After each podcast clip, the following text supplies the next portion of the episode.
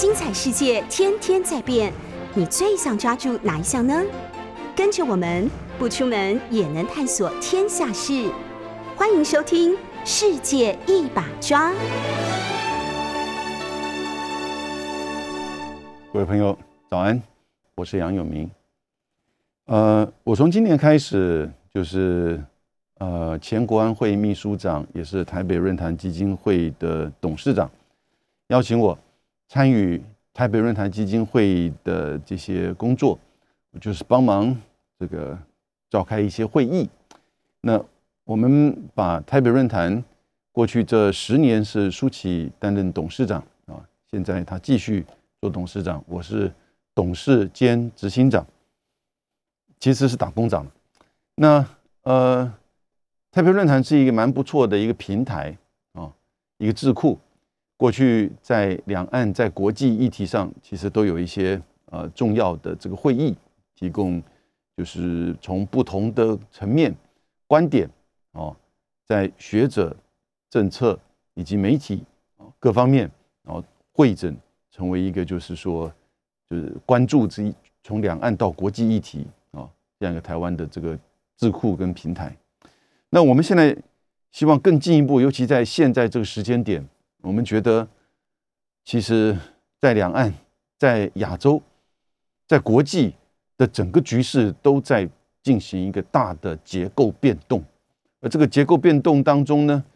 有一些有危险的冲突可能会发生。那从两岸到南海啊，在亚洲地区，然后呢，在东欧、在中东都是如此。也除了军事安全面之外呢。我们也希望关注就是经济跟区域的议题啊，因为都影响到每一个人的生活，对不对？我影响到你跟我，所以我们才会这么关注这个议题，所以我才会有这样一个机会，每个礼拜三次的跟各位谈从国际到亚洲到两岸的议题，而大家啊，就是说也会上来这个关注。那因为它影响到我们的生活，影响到我们的事业，影响到我们的家人，是不是？那昨天。就是台北论坛，我就邀请文化大学社会科学院的院长赵建明院长，他在台湾就是说过去是政治大学啊的专任教授，后来担任陆委会的副主任委员，在马英九政府时期，然后转到文化大学担任社会科学院院长。他在两岸关系的研究上，当然是台湾研究两岸问题的这个。重要的泰斗之一，哦，那他昨天，呃，将近一个小时时间做一些这个论述，今天大概在一些媒体网络上都有呈现。舒淇老师、舒淇教授，他也补充了他的一些观点，哦，特别引起一些媒体的这个关注，两岸的媒体都关注。我也补充了一些意见，哦，那登的并不多，所以我凑这个机会也讲讲我的这个观点。呃，在上个礼拜，我们其实邀请吴玉山中央研究院院士谈中美关系，我也透过我们这个广播啊、YouTube 啊做了一些整理。那过年之后呢，我们可能会进入到军事安全和经济的议题啊，再请各位期待。我来整理一下昨天台北论坛基金会举办的，也就是二零二二啊两岸关系展望，有今年。两岸关系会怎么样的变化？哦，要邀请赵建明院长来谈。他开始破题，就说去年中国大陆对台湾的政策出现了叫做一变三化。哦，那这个一变三化为基础，今年会持续的哦发展，而今年会遇到中国大陆共产党的哦，就是二十大，而这样子的一变三化。会怎么样的发展？会影形塑今年的两岸关系以及接下来的这个发展。什么是一变呢？一变指的是中国大陆对和平统一态度的变化啊，不是已经完全改变，而是对和平统一的态度呢已经有所变化了。赵建明说，大陆对于过去对台的基调是和平交流、远程统一。以及以交流融合为主，而不急于啊任何时间表或者是进程去推动统一。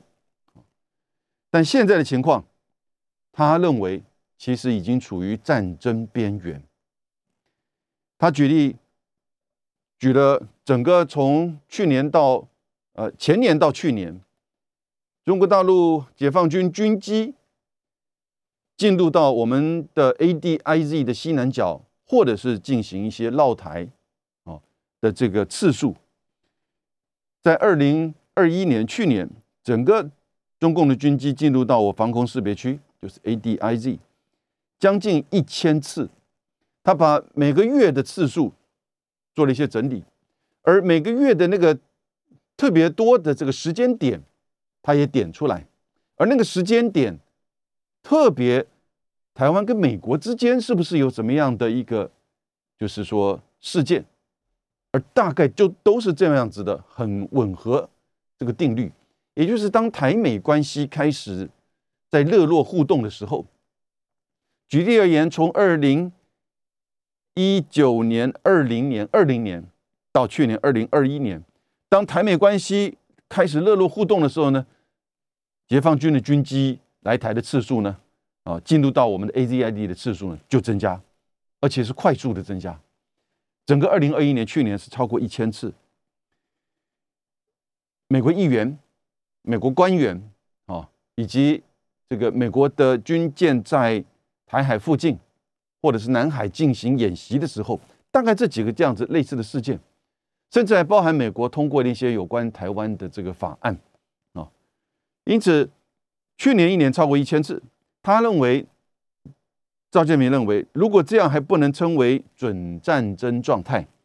他不知道觉得怎么样才算是啊。当然，中共的军机进入到我们的 ADIZ 的这个西南角哈，就我大家要了解个背景。这个你说是呃老台，或者是老台，看你从什么角度而言，不，它还算是有节制的，没有去进入到两岸的中线，没有一次说直接飞越两岸中线，那大概都是在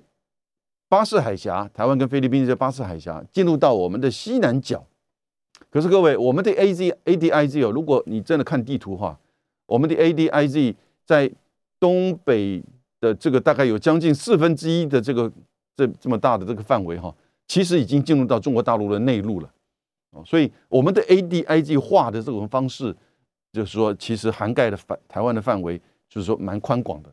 所以当中国大陆其实在进入到它的自己的军机，尤其是要进入到第二岛屿链呃之内，第一岛屿跟第二链岛屿链之间的时候呢，一定会穿越巴士海峡。而这个区域，这个过程当中一定会穿越到我们的这个防空识别区啊，这是一个基本的，并不是说帮他去解读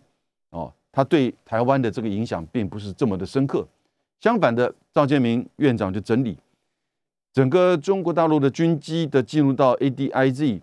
的这个次数，以及他来的这个时间点，也刚好哦，在去年达到最高潮。然后呢，也跟台美的关系的互动密切呢，有直接的相连啊。这个就是说，他认为这个变化对于和平统一，过去是以和平交流、远程统一，而现在的这个转变，成为就是说这个处于战争边缘的这样的一个状态。那赵建明认为，中共的态度的转变，主要是针对对台以及美国。台湾跟美国之间关系的这个发展而来，美国台湾的发关系越密切，解放军的军机出动的越多啊，这变成一个台湾现在安全上的这个新的困境。本来应该是说促进台美发展，尤其在军事安全层面是要去加强台湾安全的保障。但是呢，当台美关系越加密切的时候呢，中共的军机就来的越多。来的越多，造成的这种安全上的压力啊，就更加的这个危险，所以反而会更加的不安全，就有一点吊诡。而事实上，推进台美关系并不需要牺牲两岸关系。赵建明认为，这两者之间是可以并存的啊。但是民进党政府的操作，他认为是为了选举啊，我相信也是如此，仍然不断的操作两岸之间的这个矛盾透过台美关系，或者是对外跟亚洲关系这个各国的连结，来去刺激，来去挑动啊，就是说两岸的这个关系的事务。各位看哈，这是今天的《自由时报》的第二版，台湾的《自由时报》的第二版，从社论到大标题到所有的内容，全部都是有关于两岸到南海啊的这些军事的事件。美国巡航在南海，而对中国大陆西沙海域的这个岛屿进行了航行自由。航行自由就是自由航行，自由航行就是危险航行。其实美国说是符合国际法，但是你进入到别人的领海范围之内，哈，我想它也不止针对过去，不止针对中国大陆，许多的国家都有很强烈的这个反弹。他也提到印太战略。印太经济框架将会形成，而台北已经表示说希望能够加入啊。然后呢，比较特殊的是，昨天从印度的印度的空军的脸书呈现说，昨天美国的印太空军哦的，就是相关的这个司令召开那个印太空军司令的一个会议啊，那。这样子的一个视讯会议呢，结果印度的空军这个司令部呢，他的贴入脸书啊，脸书里面看到，哎，第一次台湾的空军司令叫洪厚熊厚基，也在这个印太空军视讯会议当中啊，所以我们已经至少在会议上，这视讯会议上，我们的军方空军啊，至少已经和印太。这个做怎样的这个连接啊，大家可以去了解。那因此，赵建明进一步就表示说，我刚刚讲是一变嘛，这个变化就已经出现了。那这个三化呢，他讲的是中国大陆对于第一个统一目标进程化，第二个武力威胁常态化；第三个是反对台独国际化啊。那我我们其实，在台湾哦。我现在是越来越觉得，我们台湾的媒体或者是一般的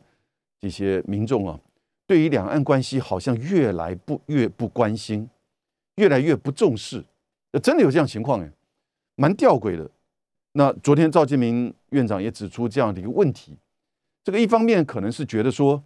大概两岸关系在目前这个执政党民进党是采取这种僵局的哦对立的这样一个情况之下。虽然经济上事实上是前所未有的发展，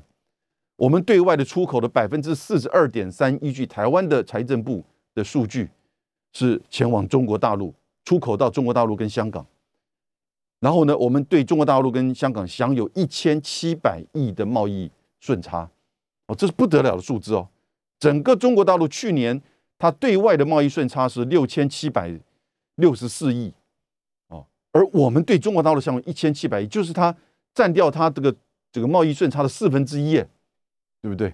所以这样子的一种贸易的关系，哦，跟提升，结果呢，台湾对于两岸关系一点都不重视，而同时在两岸关系上越来越紧张的军事，中美之间的对峙，哦，以及我们在台美之间的这样一个合作的准备。大家其实也都把它当做一般的新闻在看。赵建明就指出，这个三化刚才讲的一变是和平啊，这个统一的这样子的一个改变啊，态度的改变。那三化就是统一目标进程化、武力威胁常态化，以及反对台湾啊台独国际化。所以呢，这个过去大陆是把这个统一视为一个远程目标。但是呢，他感受到台湾内部政府的变化，在处理两岸关系上，在处理对于台独议题的这个处理上，以及在台美关系上，哈，许多的这个层面，他认为中国大陆现在已经将统统一纳入一个时辰，啊，然后呢，对台独势力的打击会从过去针对一小撮的台独势力，转化针对外部势力的介入，这些将来都会使得。今年开始的两岸关系更加的严峻。赵建明说：“二零二一年有四个因素使得两岸形成了一种不对称的对撞结构，不对称的最对撞结构，他已经觉得这个两岸之间的这种关系啊，是形成这样一个一个变化。那这个四个因素，它就分别说明了哈。第一个是他举去年八月美国在芝加哥有一个全球事务委员会的一个民调，那在台湾呢有大幅的报道，因为这个民调是美国第一次有超过半数。依据这个民调，达到百分之五十二的民众支持派兵援助台湾。哎，这是过去从来没有出过出现过一些现象。过去美国对于台湾的理解，一般民众其实并不是很深刻。然后呢，碰到美国这一二十年对外派兵，特别在阿富汗、在伊拉克的那个惨痛的经验。然后呢，去年拜登甚至面临到整个阿富汗的失守。仍然坚持要撤军，但在去年的八月，即使是如此，同一个时间点哦，美国的民众依据这个民调哦，百分之五十二支持，就是说派兵援助台湾，这个让那个时候我记得很清楚，在台湾的这个报道之下，让台湾的媒体觉得哇，好像打了一份兴奋剂，哇，美国会来帮助台湾哦，但是几乎所有的学者、所有的专家，包含我，我觉得是真的吗？各位，赵建明老师提醒我们，同一个民调哈，居然有百分之四十七接受将近一半以上不赞成出售武器给台湾，这怎么回事？你不是要去援助台湾吗？你怎么会这么高的比例不赞成出售武器给台湾？赞成出售武器的也不到五成，比百分之四十七还要低，所以这个民调有问题。这个民调做的很轻忽，哦，那这样子的一个民调之后也没有再有类似的这个民调。我想各位要了解，民调真的是看谁做，民调也看你问题怎么问，对不对？所以呢，这个民调赵建明老师就质疑，这样子的民调造成就是说台湾的这种误导哦。我讲到误导的民调哈，我必须要提出来。就在上个礼拜，我们台湾《天下》杂志做了一个民调，我觉得有误导，有问题。《天下》杂志做的这个民调里面，他问到了一个问题，他说：长期而言，你希望台湾与大陆的政治关系最好是以下哪一种情况？台湾与中国大陆的政治关系，第一个，尽快统一；第二个，在一定条件下统一。第三个维持现状，第四台湾独立，但与大陆维持和平关系。第五尽快独立。各位，我刚刚念过来，你发觉到问题在哪里？第四个问题，他说台湾独立，但与大陆维持和平关系。各位，问题可以这样子问吗？这是现实现状，我们对于台湾独立的两岸关系的理解吗？哦，我觉得他这个题目应该改为哈，或至少你加一个选项：台湾独立，但准备与中国开战，是不是？居然居然天下杂志做的问题，它居然是台湾独立，但与中国维持大陆维持和平关系。这个是我们现在对两岸关系的理解，以及中国大陆对于台湾独立的提出来的警告，完全不符合现实。这个是一个不符现实的这种描述，而这个描述呢，他就告诉你：哎，大家的选择，百六四十岁以下的半数以上大概支持，哇，超过半数选择台湾独立，或者是。呃，尽快独立，或者是台湾独立，但与大陆维持和平关系。哎，但很有趣味的是哦，四十岁以上的大部分选择维持现状，呃，选择那个台湾独立，但与大陆维持和平关系呢，就比较少。为什么？因为他知道这不不是实际的情况嘛。你在痴人说梦话吗？你在刻意的误导台湾？所以呢，后来新闻报道就是说，《天下》杂志的调查，哦，超过半数支持四十岁以下超过半数支持独立，他就用这个标题了。你不要忘记哦，你后面应该括号，但前提是愿要与大陆维持和平关系。我请问四十岁以下的朋友们，如果今天要与两要以两战两岸开战战争为前提宣布台湾独立，你支持吗？你留留在台湾打仗吗？对不对？哦，我想我还是会有人勾选哈，还是会有人勾选，但是我讲比例大概就不会这样子。这就是台湾的媒体以及刚才我讲到的美国的这个民调所做的有问题的，这是一种政治操作吗？还是一种刻意的忽略？至少你加第五个选项，台湾独立，但准备与大陆开战。哦，那我们来看看这样子的勾选。对于大家的这个认知会怎么样？连《天下》杂志的民调都有这样子的一种不符现实，甚至有造成疑质，我质疑他是不是有刻意误导，哦的这种问题。当然，赵建平老师就说了，去年美国的那个就是芝加哥国际事务委员会的这个民调，就造成台湾民众哈。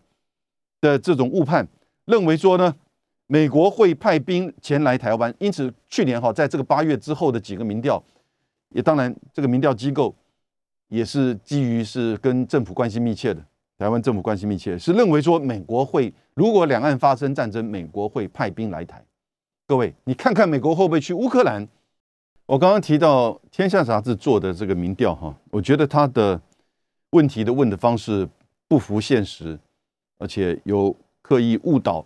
啊的这个嫌疑，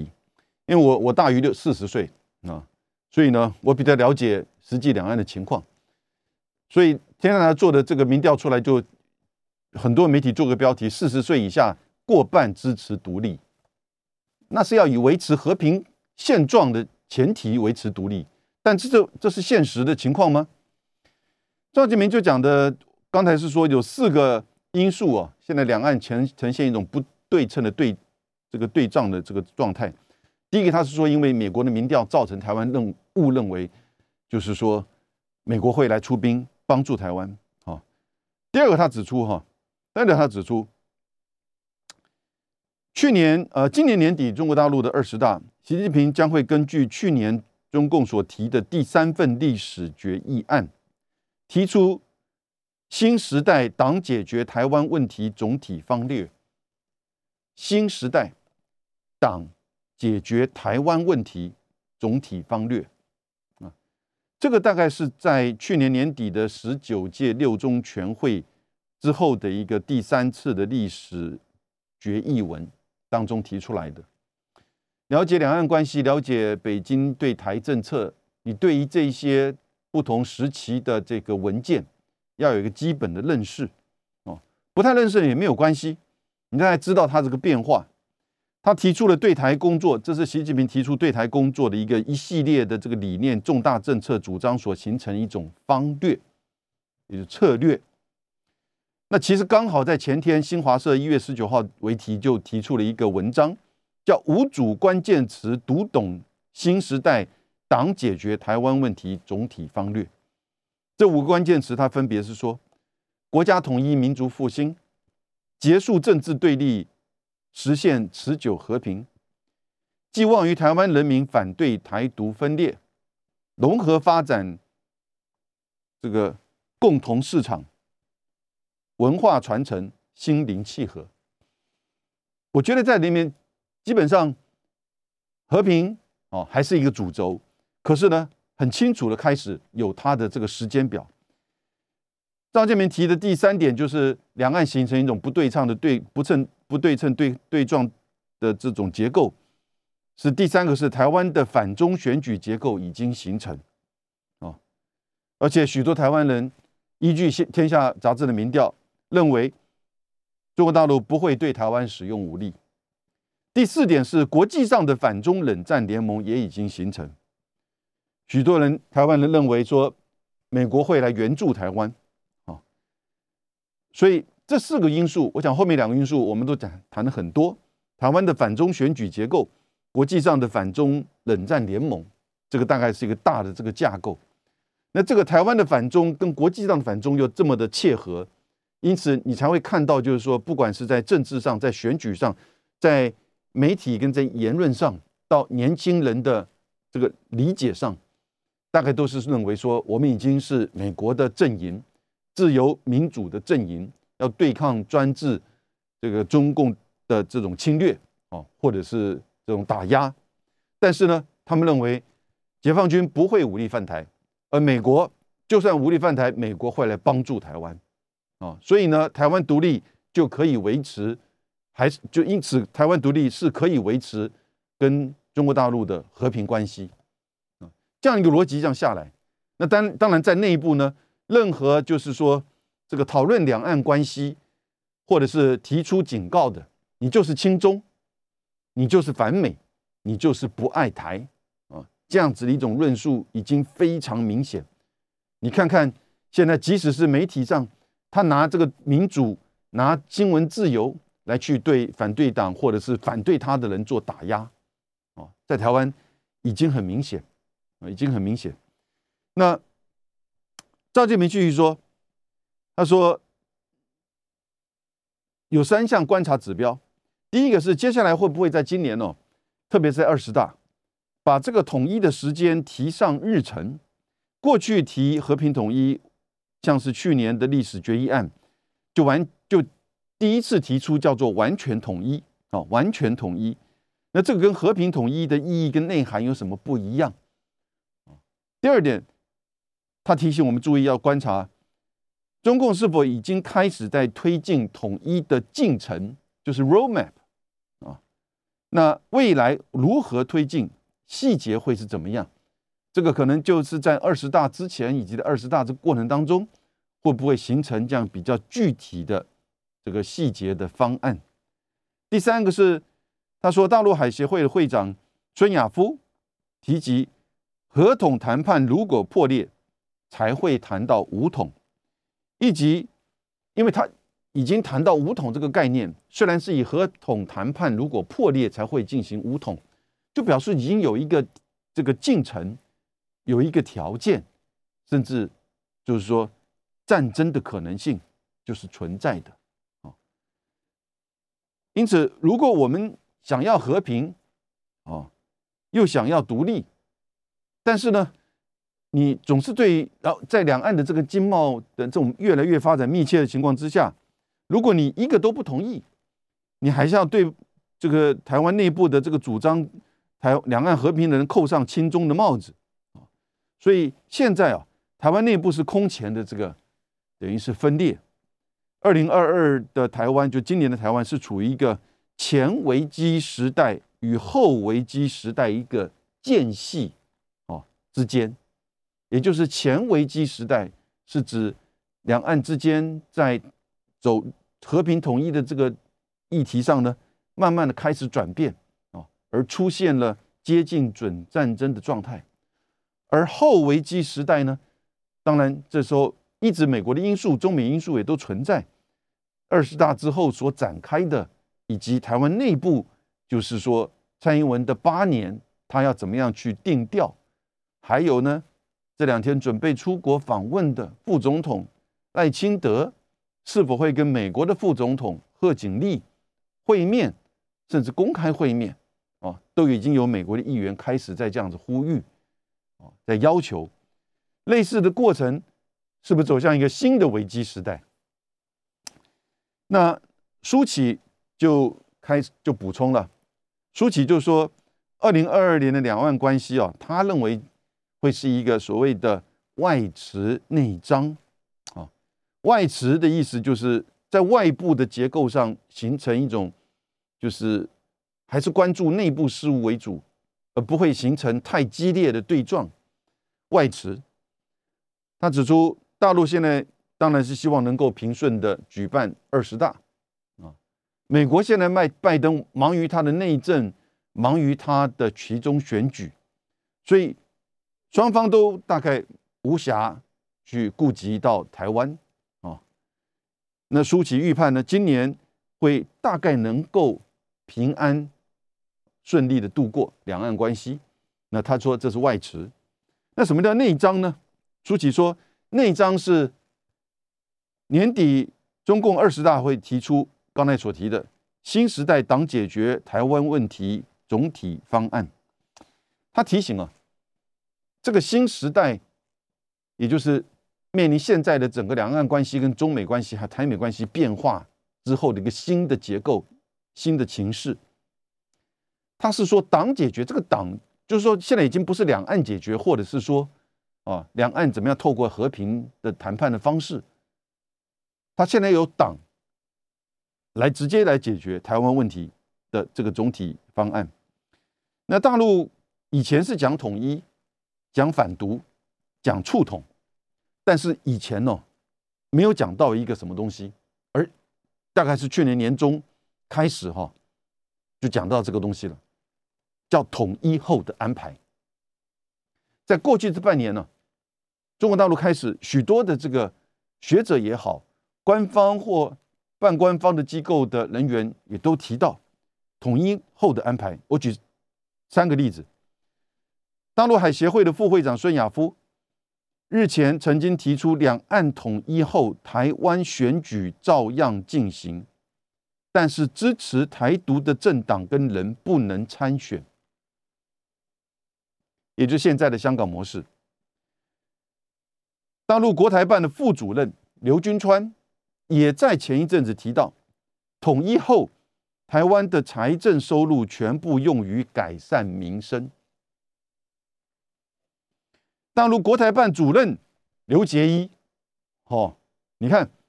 从海协会的副会长、国台办副主任，现在刘杰一主任最重要的了。在去年元旦讲话的时候，提到统一只用了一次，但是在今年元旦讲话，也就是两个礼拜前，他的元旦两三个礼拜前，刘杰一的元旦讲话提到统一二十一次，啊，这是舒淇他提出来特别有关于这三位，我想在大陆做两岸关系决策的关键性人物啊，或者执行层面的关键性人物，孙亚夫、刘军川。刘杰一、孙亚夫跟刘军山分别都分别都谈到统一后如何处理选举问题、财政问题，哦，这是以前你难以想象的。你觉得哇，你怎么已经跳到这种层面来了？好像已经在做替我做安排了。如果从过去的话，台湾会觉得好像这个非常不切实际嘛，对不对？两岸关系现在都还是在紧绷的状态，也没有任何的这种改善的空间，或者是在寻求。稳定的这样子的一个步调，而你已经谈到统一后，哦，那这是什么时候呢？是不是已经有个时间表出来？而刘杰一呢，更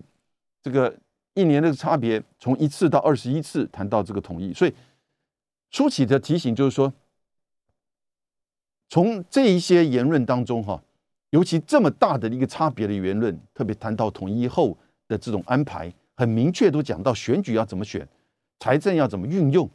难道他们内部，当他讲这个话之前，内部没有任何的讨论？这不可能是他自己突然的发言，一定经过内部的怎么样讨论？但你既然都谈到统一后，那如何达成统一，以及什么时候达成统一，是不是也有一个讨论呢？因此，他就提要严肃看待这个新时代党解决台湾问题的这个总体方略啊的用词，因为这个是表示说，中共要。单方面的解决台湾问题了，不再和台湾谈判了，因为和台湾民进党谈也没有用了，也不会有过渡性处理的这个时间了。他强调，在二十大提出的这个统一路线图，可能会包含的军事、经济、政治、文化、法律各个细节，一次性的解决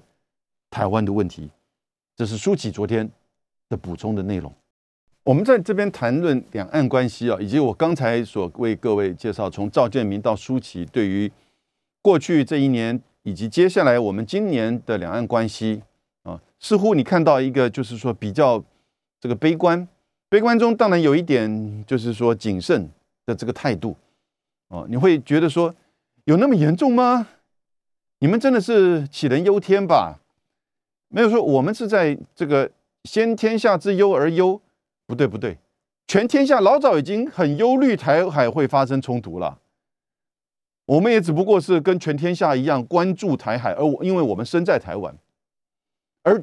所有全世界华人也关注台，因为台海的发展，如果是以战争或武统的方式进行，它的冲击是很全面性的，不只是我们在台湾的人的生活、生命、财产，哦，而是影响到整个哦亚洲、中国的整个这个发展进程，可以理解。所以当然要。这个先天下之忧而忧，我们其实还慢呢。全天下都已经比我们很忧虑台湾的两岸的这个变化，只不过是台台湾哦，大概是觉得说好像无可奈何，以及加上这个现在的执政党本身的不断的这种论述哦，我们不要讲操作，他的论述，然后呢，他的这个告知，让台湾人觉得这个复杂的议题，反正有这些大人在顶着。啊，有个子高的以及更高的美国在帮忙撑着，那我们现在的生活其实是不错的。这样的一个思维也也不是不可以，可是你要确认这些个子高的会帮你顶着吗？以及他们之间会怎么样的去处理中美之间的这个变化？美国在全球的这种影响力，中国大陆的这个崛起。跟美国之间的这个对抗跟竞争，这也是大概我一直在做这个节目，整个这个主轴让各位比较更清晰的了解，从一个议题到一个现象，到一个这个甚至进一步到整体哦的这个结构或区域的变化，我们来做这个整理分析，对不对？我就补充了，我补充，我觉得我们先从经济面来看哈，大概谈过。你光是从去年一整年，中国大陆的贸易总额已经达到六点零五兆美元了。第一大贸易伙伴是东协，第二是欧盟，第三是美国。但即使如此，它跟美国的贸易逆差已经将近就是顺差，来到了四千亿美金，又回到了川普二零一八、二零一九那个时候。可是不要忘记，美国对中国大陆的这个关税制裁还是存在。百分之六十中国大陆输出到卖到美国的商品被科十九点三趴的税，已经抽了一千亿美金了。但这一千亿美金没有阻挠影响或降低中国大陆对美国出口的成长，还是高达将近百分之二十七点五，相较于前年的同比。所以就是说，中美之间的经济根本不可能脱钩。但这里面其实还是有关税议题。即使有关税议题存在，那个关税议题影响蛮深刻的。你可以想象，如果没有这关税议题，这个中国大陆对美国的顺差大概又会占再涨个几百亿。然后呢，美国对中国大陆的科技战的科技管制这些的因素。但即使如此，你看看中国已经在二零二零年超越美国，全成为全世界第一大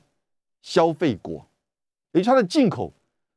它过去这个进口啊，过去连续两年进口的增长的速率都超过出口，也就是说，这个中国大陆市场啊，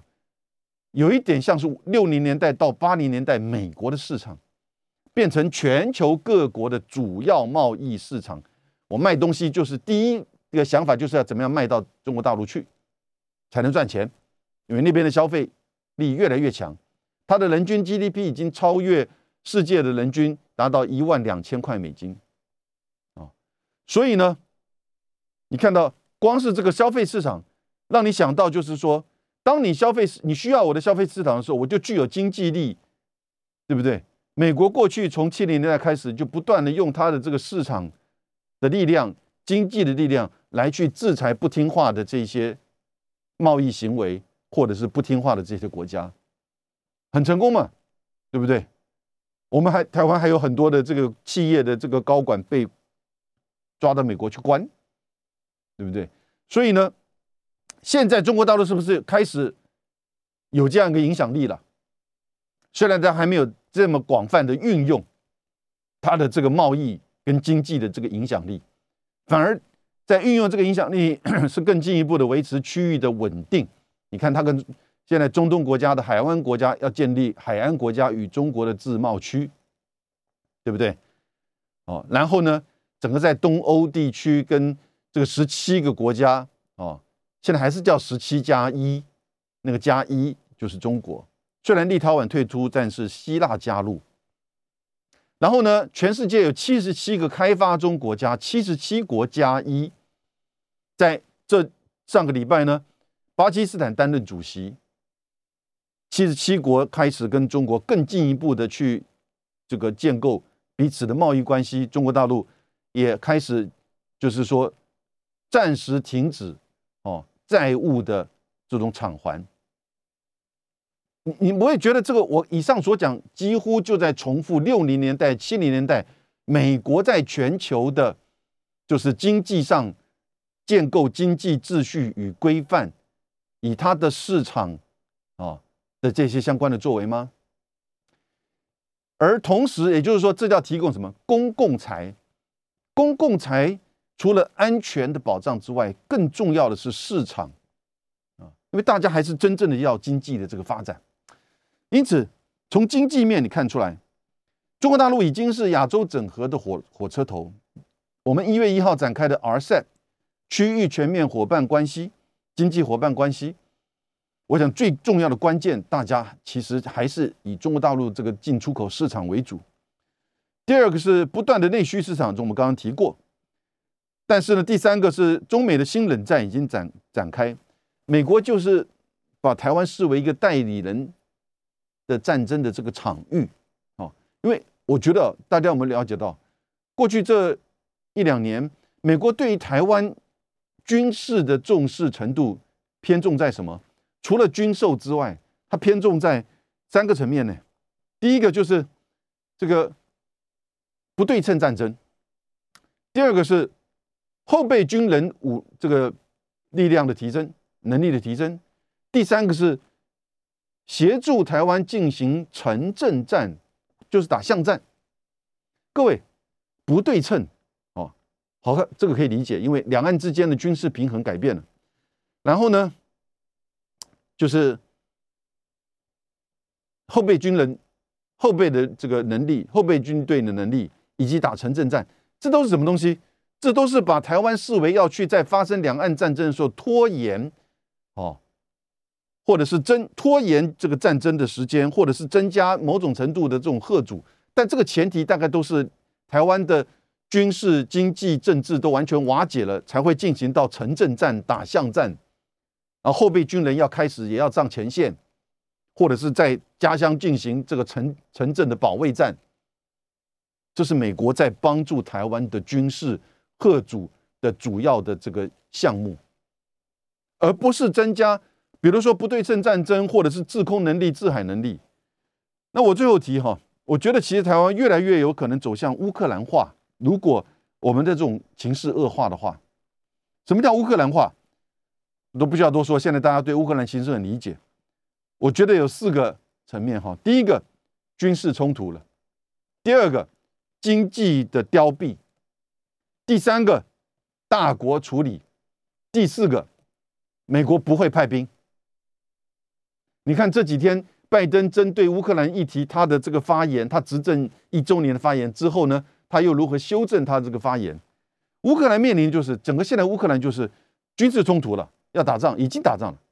打了七年，经济非常的这个糟糕，人均 GDP 只有三千八百块美金，大国现在是中这个美俄在处理，乌克兰根本没办法参与，然后呢，美国却说他不派兵。